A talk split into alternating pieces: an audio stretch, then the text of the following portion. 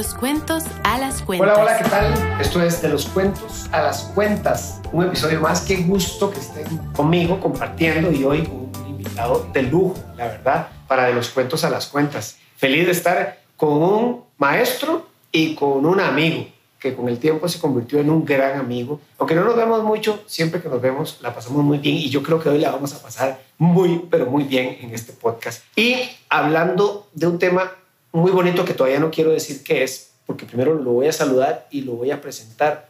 Él es Edgar Mata y él nos va a decir quién es y qué viene haciendo desde hace qué, poquito más de 35 años.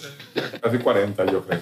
Qué gusto, Edgar, que estés Un aquí. placer, Luis, un placer estar con vos, un placer estar con una persona tan cercana, tan amiga, que he llegado a admirar durante todos estos años en los distintos ámbitos de relación que hemos tenido. Edgar Mata es un limonense. Yo nací en Limón, soy hijo de Chris y de Edgar, pero en realidad los últimos más de 30 años me han enseñado a ser centroamericano. Conozco la región, conozco Centroamérica muy bien. Durante 30 años me he dedicado a desarrollar una red de comunicación en Centroamérica. Esto me ha enseñado a autodefinirme como un centroamericano. Soy comunicador y he trabajado durante más de 20 años de todos estos 30 y resto en la sala de emergencias.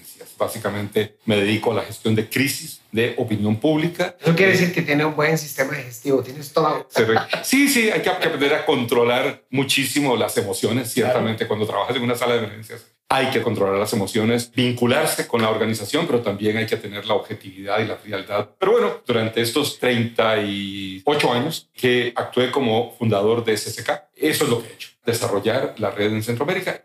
Lo bonito de este podcast es que la admiración es mutua y la vamos a pasar muy bien. Ahora, antes de empezar, cuando nos preparábamos, quedó más clara la razón por la cual tengo a este invitado. Yo tenía un guion y bueno, lo cambiamos un poquitito. Este podcast de los cuentos a las cuentas, desde su primera temporada, ha tratado de desmitificar todo lo que hay alrededor de temas de responsabilidad social, sostenibilidad, economía circular, en fin, todas las creatividades que ha habido a lo largo de la historia. Y hemos tratado de hablar de una nueva dinámica de negocios que si no se acomoda, que si no integra la parte social y ambiental, simplemente creámoslo o no, el negocio desaparecerá. Hoy vamos a hacer eso, pero con la comunicación. Y por eso tenemos a Edgar aquí. Durante tantos años, tanta experiencia, con tantísimas empresas en una región compleja, pero muy hermosa, que es la centroamericana, él lo ha vivido. Primero que todo, antes de la pregunta que tenía propuesta, comunicación. Ese tema ahora me decías que ha sido como medio Sí. manipulado, medio manoseado. Lo que pasa, Luis, es que cuando los ejecutivos, los líderes, las lideresas, las ejecutivas, las personas que están dirigiendo las empresas y las organizaciones, en Costa Rica particularmente, pero en toda la región centroamericana y América Latina y sin duda en muchas partes del mundo, empiezan a pensar la proyección de la imagen de la organización y cómo ganar reputación y cómo gestionar la credibilidad de la organización y cómo lograr un mejor posicionamiento. Ya llevamos cuatro conceptos imagen, reputación, credibilidad, posicionamiento y cómo cuidar la identidad corporativa, la cultura, la conciencia, la sostenibilidad. Es importante que hoy le dediquemos unos minutos, Luis, si me permitís, a poder tratar de estructurar estos conceptos para que le ayudemos a los ejecutivos que nos escuchan, a la gente que lidera organizaciones que nos escucha, la gente que lidera organizaciones para que podamos entender por qué hacer esto y por qué hacerlo bien. Hay que aclarar con mucho detalle el por qué la comunicación, la divulgación de aquellos aspectos que son importantes para la empresa, para el negocio, tiene que hacerse y debe hacerse. A mí me llama mucho la atención cuando un CEO o cuando un presidente de junta directiva me dice, es que yo quiero ser bajo perfil. El CEO no tiene derecho a decir eso. Fin de la historia. ¿verdad? Ahora, ¿por qué hay que comunicar? Porque eso se vuelve fundamental en este proceso de dar a conocer una empresa. Vamos a ver, yo quiero ser de bajo perfil. Bueno, este, ¿por qué? ¿Por qué me quiero esconder? ¿De qué me quiero esconder? Esto es una parte de los cuestionamientos que hay que hacer. Y el otro es, ¿por qué no contarle a la sociedad lo que estamos haciendo? ¿Cuál es el temor de compartir con la sociedad lo que estamos haciendo? ¿Será que en el fondo hay alguna inconsistencia entre lo que decimos y lo que hacemos? También yo me he encontrado con líderes organizacionales que dicen, bueno, yo quiero mantener un perfil bajo y este tipo de cuestionamientos vienen a colación sin duda alguna. Pero yo creo que es importante que empecemos por aclarar una cosa. Estamos hablando del concepto de organización, que por cierto, Cuando hablamos de organización estamos hablando de cualquier entidad, de cualquier institución, de cualquier organización no gubernamental, de cualquier empresa, de cualquier negocio. Eso es una organización.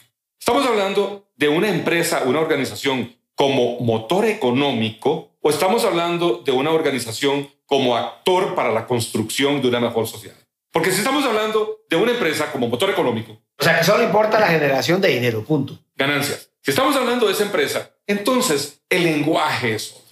Pero si estamos hablando de una empresa, de una organización a la que le importa, le interesa ser actor en la construcción de una sociedad mejor, entonces los códigos son distintos. Estamos hablando de dos lenguajes diferentes. Entonces, ¿de qué tipo de organización, de qué tipo de empresa estamos hablando? ¿De un motor económico o de una empresa que quiere impactar y que quiere realmente participar en la construcción de una mejor sociedad. Aquí en De los Cuentos a las Cuentas lo que nos gusta pensar, lo que creemos es que las empresas tienen que ser actores en ese desarrollo de la sociedad, de los países. Porque creemos que las empresas que solo piensan en la plata van a morir. Es que ya han muerto. O sea, es que ya está pasando. Ha pasado en muchos países, en América Latina, donde las empresas mismas no han contribuido y no han asumido su rol y su responsabilidad. Perdón, pero creo que podemos hablar de un caso muy, muy, muy cercano. Voy a evitar decir nombres concretos. De un país muy, muy cercano, donde el sector empresarial no asumió su rol y su responsabilidad y tomó un rol pasivo histórico. Y estoy hablando no de 100 años, estoy hablando de los últimos 12, 15 años. Y no tomó ese rol. Y las empresas en ese país cerca de nosotros y un poquito más abajo en el sur, están en serios problemas. Sin duda, y eso tiene que ver con algo que ahora me decías que a mí me gustaría que desarrollaras, y es ese tema de que, bueno, si ya la empresa que quiere hacer las cosas de manera diferente porque está pensando en ser actor en esa sociedad, tiene que tener un ingrediente muy importante que a mí me encantaría que desarrollaras, que es la integridad. Voy a llegar puntualmente al concepto de integridad, pero déjame antes pasar por tres o cuatro conceptos que me gustaría estructurar. Lo primero es, las empresas dicen, queremos mejorar nuestra imagen. Perfecto. La imagen es simple y sencillamente una representación, una idea, la forma en la que es percibida la empresa de parte de sus públicos de interés. Esa es la imagen. Y sí, la imagen se puede construir, se puede identificar, se pueden diseñar estrategias de comunicación, de mercadeo, de marca, para desarrollar una imagen. Esas estrategias fundamentalmente lo que hacen es emitir ciertos mensajes y ciertas acciones. ¿Y quienes desarrollan esas estrategias de imagen? Bueno, las desarrollan precisamente los departamentos de comunicación organizacional, de comunicación corporativa, de comunicación institucional, de relaciones públicas, de comunicación IRCE, las agencias de relaciones públicas. ¿Se dedican a eso? Se dedican a eso, nos dedicamos a eso, a diseñar estrategias para construir una imagen. Ningún problema hasta ahí.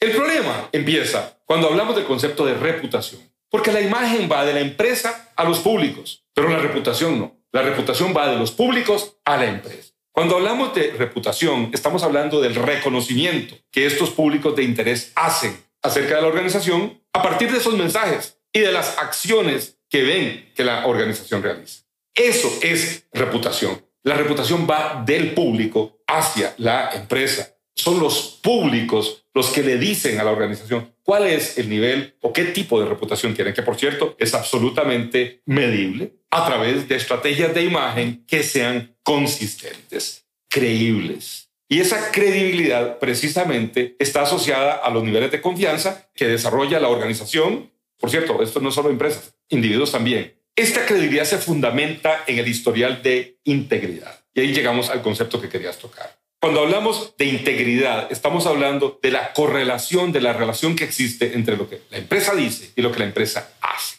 Integridad es el factor fundamental que se fundamenta en la transparencia, en la coherencia, en la consistencia. No podemos diseñar estrategias de imagen que generen una reputación deseada si no existe integridad en la organización si no hay consistencia, si no hay coherencia entre lo que la empresa transmite a través de sus mensajes y realmente ejecuta. Punto. Porque tarde o temprano va a caer en algún error y aquello que dijo no lo cumple. Porque estamos totalmente interrelacionados. Porque en este momento hay una posibilidad inmediata de poder determinar, de poder ver y de poder transmitir. Es más fácil en este momento ver lo que está pasando, ver algo que está sucediendo. El famoso periodismo ciudadano es el mejor ejemplo que permite transmitir a otros con un nivel de eficiencia altísimo lo que esa empresa está haciendo o no está haciendo. Además, Luis, por conciencia, porque así tiene que ser. cada uno de nosotros como individuos debería actuar en nuestro hogar, en las relaciones comunitarias, y es un reto moral para nosotros como personas y es un reto moral para las organizaciones. Pero además yo creo que en la medida en que esa integridad se manifieste, se comunique, se viva, le va a dar largo plazo al negocio, le va a permitir seguir existiendo. Es que las relaciones de largo plazo son relaciones transparentes, consistentes, son relaciones confiables, íntegras. Esas son relaciones de largo plazo. De nuevo, relaciones en el ámbito personal y relaciones en el ámbito de negocio. Esas son relaciones de largo plazo. Las otras no. Y muchas de esas relaciones que no se dan a partir de integridad, de credibilidad o de la credibilidad que genera la integridad, se rompen. Ahorita estoy pensando en un ejemplo de empresas que uno siente que lo hacen bien, de marcas que uno conoce un poquito, que tratan de hacerlo bien, pero no comunican. ¿Qué podríamos decirles a esas empresas? ¿Por qué deberían salir de esa sombra en la que viven? Porque muchas veces te topas a esta gente y dicen, no, a mí no me interesa, yo quiero seguir actuando así. Yo creo que son empresas que también podrían sufrir en el tiempo, porque vamos a ver, ¿cuál es el concepto que manejamos aquí en de los cuentos a las cuentas? Si no comunicas eso, estás perdiendo una parte de la ecuación de la venta. Es que donde van a perder es cuando llegamos al momento del posicionamiento. Donde esas empresas van a perder es precisamente en el ámbito, en el momento del posicionamiento. Cuando hablamos de posicionamiento estamos hablando de la diferenciación respecto de otros, de la ubicación respecto de otros, de la comparación con otros. Cuando nos posicionamos, nos posicionamos en función de otros. Esas organizaciones, esas empresas van a perder cuando se les compare con otros que sí han logrado posicionar en materia social, ambiental, económica. Últimamente, las empresas han venido trabajando en temas sociales, temas ambientales, lo van integrando a su día a día, pero me he encontrado con muchas personas que falta comunicar más los temas de sostenibilidad, porque es que la gente no sabe que hacemos A, B o C, porque es que no nos conocen por esto. En el último estudio de marca salió que somos muy buenos en temas de calidad y sabor, pero dicen que no hacemos nada por la sociedad cuando tenemos años de estar haciendo cosas por la sociedad. ¿Qué es lo que falta ahí? Bueno, Luis, vamos a ver. Primero se genera históricamente la conciencia social a partir de varios elementos fundamentales. Para empezar, las revoluciones industriales. Estamos hablando de 1850, cuando se genera la primera revolución industrial, cuando dejamos de ser agricultores y artesanos y pasamos a producir de manera industrial. 1850, Inglaterra. A partir de eso se da un cambio en la relación que existe entre los seres humanos con la naturaleza. Luego de eso vienen cuatro o cinco revoluciones industriales. Está la famosa segunda revolución industrial con el desarrollo del teléfono, la bombilla, el vehículo de motor, etc. Pero además de eso nos encontramos con dos guerras mundiales. Hemos vivido, ya nos venimos un poquito más para acá, 1914 al 18, la Primera Guerra Mundial. Luego vivimos una Segunda Guerra Mundial, del 39 al 45.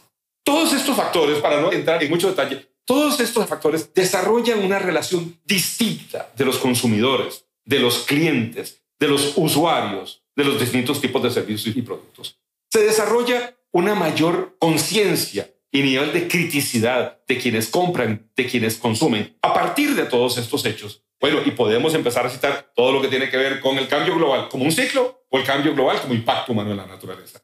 Todo esto desarrolla esa conciencia ambiental y social que tiene que ver con la relación entre el ser humano y la naturaleza como producción. A partir de eso se desarrolla el segundo concepto, que es sostenibilidad. Y básicamente el concepto que contempla los tres factores, el económico, el social y el ambiental, sumándole ahora el concepto de gobernanza. No vamos a entrar en ese detalle en este momento.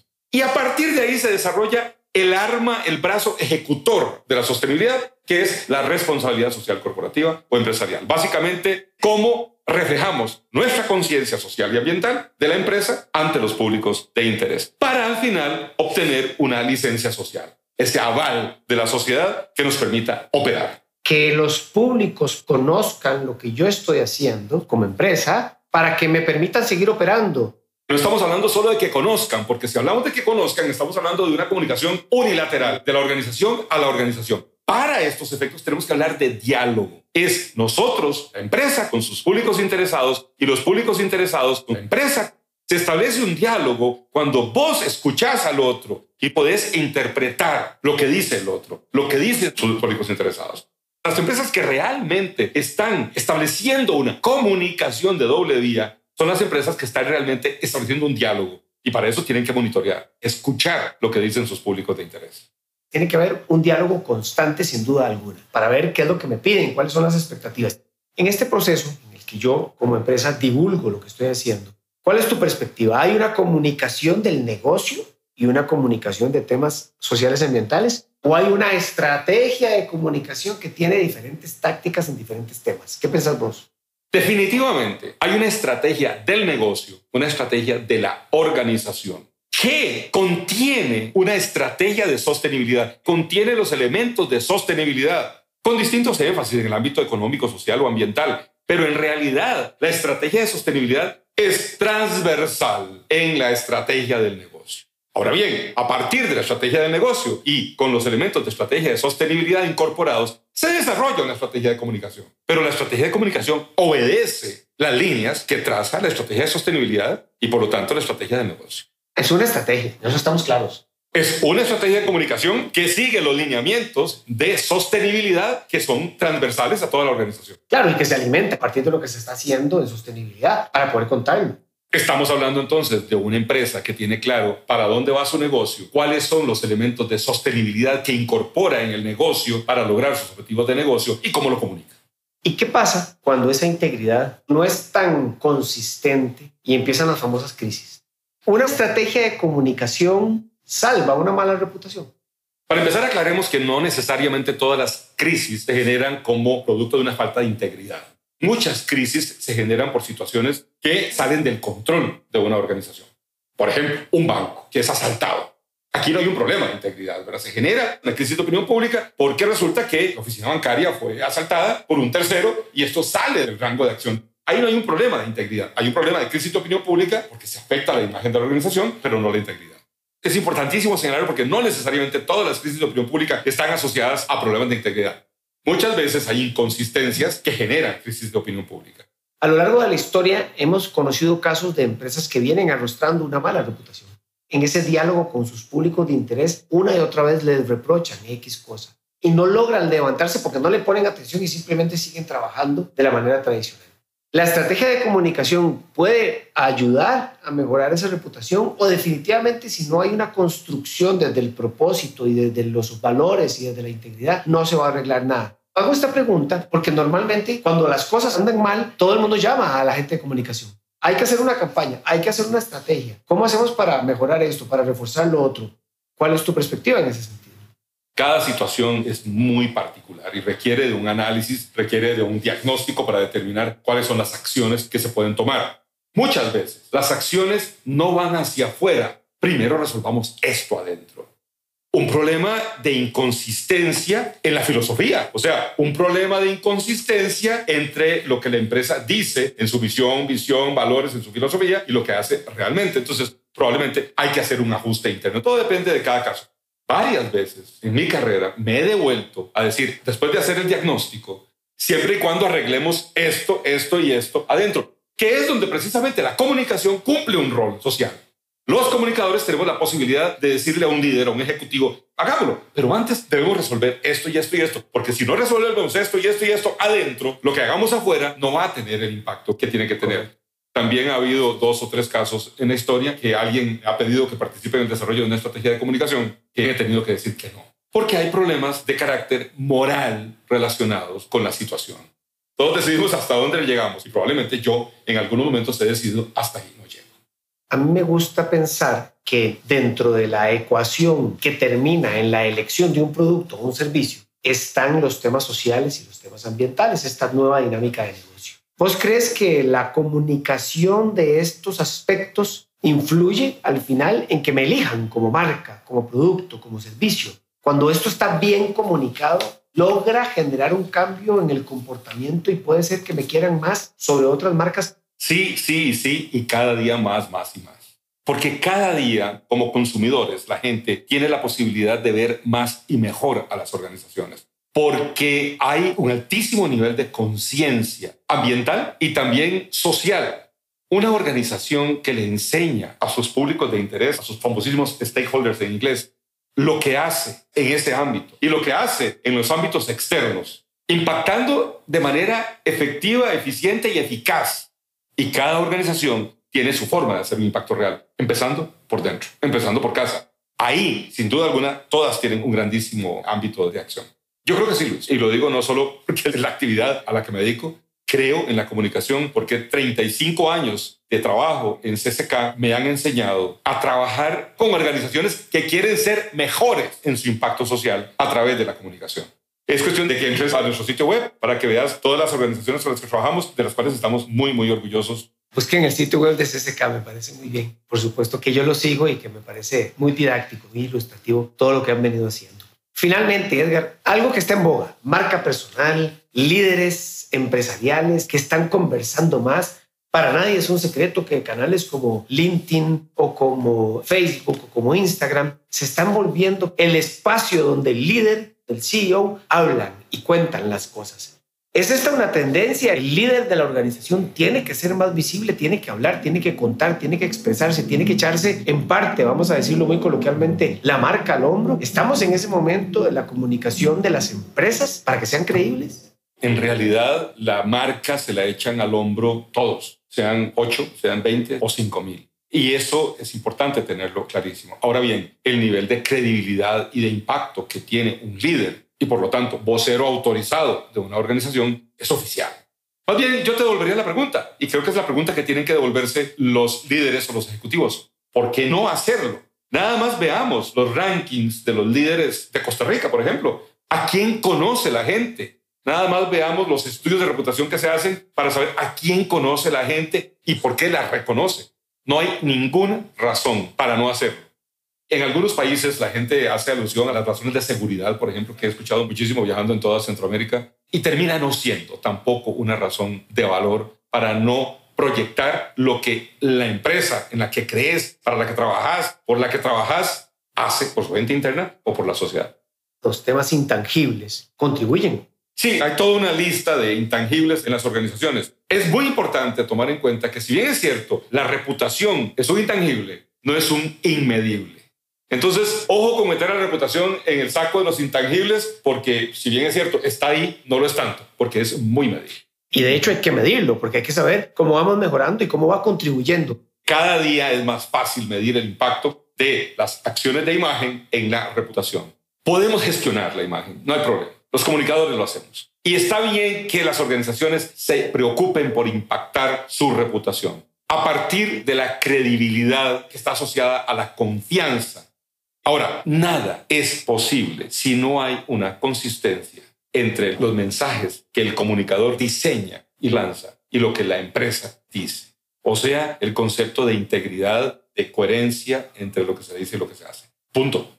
¿Se puede decir que se hacen cosas sin que se hagan? Sí se puede. Lo que pasa es que esto está asociado a los valores y a cómo es la empresa, como un generador económico o como un motor de desarrollo social. Y creo que cuando la empresa es motor de desarrollo social y ambiental, está asegurando su futuro, que en la medida que cuida el contexto donde opera, ese contexto va a seguir siendo adecuado para hacer negocio. Otra que no lo hace, pues probablemente no va a perdurar mucho en el tiempo. Simple y sencillamente limitémonos a la historia. Vamos a ver los casos en los que eso no ha sucedido y veamos qué pasó con las empresas y veamos qué pasó con el país. Qué gusto poder conversar hoy con vos Qué dicha que estás en este episodio de los cuentos a las cuentas y lo otro que quería decir es que si la comunicación no está basada en este proceso que nos contás tan interesante que termina en la integridad, empieza a ser solo cuento y no da cuentas. En la comunicación tenemos que dar ese indicador, esa medición, esas cuentas que se vean realmente entre lo que yo digo y lo que yo hago. Muchísimas gracias Edgar, qué gusto compartir con ustedes un episodio más de los cuentos a las cuentas. Yo soy Luis Mastroeni y nos vemos en el próximo. Gracias.